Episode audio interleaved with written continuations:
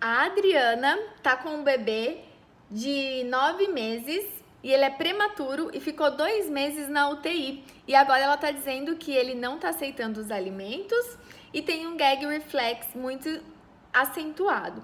Então é natural, o bebê primeiramente ele tem esse reflexo muito anteriorizado, como a gente escova o dente, né? E tem, se a gente aprofundar a escova de dente, a gente tem sinais de, de ânsia, de náusea. E no bebê isso é muito anteriorizado, por isso que ele coloca o alimento na boca e já tem esses reflexos com muita facilidade. Isso passa com o tempo e quanto mais ele treinar, mais ele desenvolver, mais alimentos íntegros ele comer, mais ele vai rapidamente ir reduzindo esse reflexo de gag. Então, isso não tem com que se preocupar, não precisa intervir, o bebê resolve sozinho.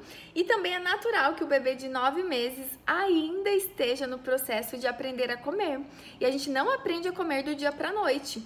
A gente não aprende a comer rapidamente, porque isso é um processo amplo, né? Não é, é fácil. É, exige muito do bebê começar a comer, por isso que a gente tem que estar confiante para conduzir esse processo e transmitir confiança para o bebê, para que ele aprenda a comer com prazer, porque o que ele está formando agora, o hábito alimentar dele agora, que vocês, né, os pais, estão proporcionando para ele, vai refletir para a vida inteira.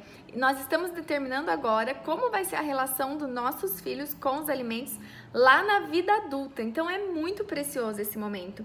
Então não é que ele não queira comer ou não esteja aceitando os alimentos, porque nove meses é a fase inicial ainda, né? O bebê está na fase de aprender. Então tá no momento ideal para que você confie no bebê, escolha os alimentos ideais, deixe ele brincar, pegar, se sujar, tudo isso faz parte do aprendizado inicial do aprender a comer.